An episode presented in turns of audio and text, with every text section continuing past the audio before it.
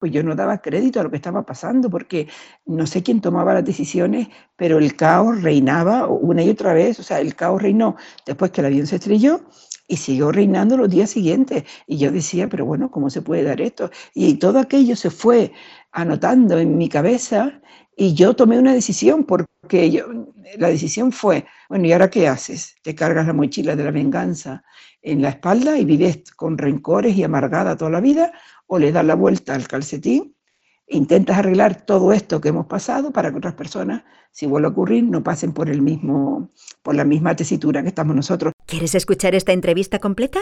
Descarga ya el último capítulo de Aerovía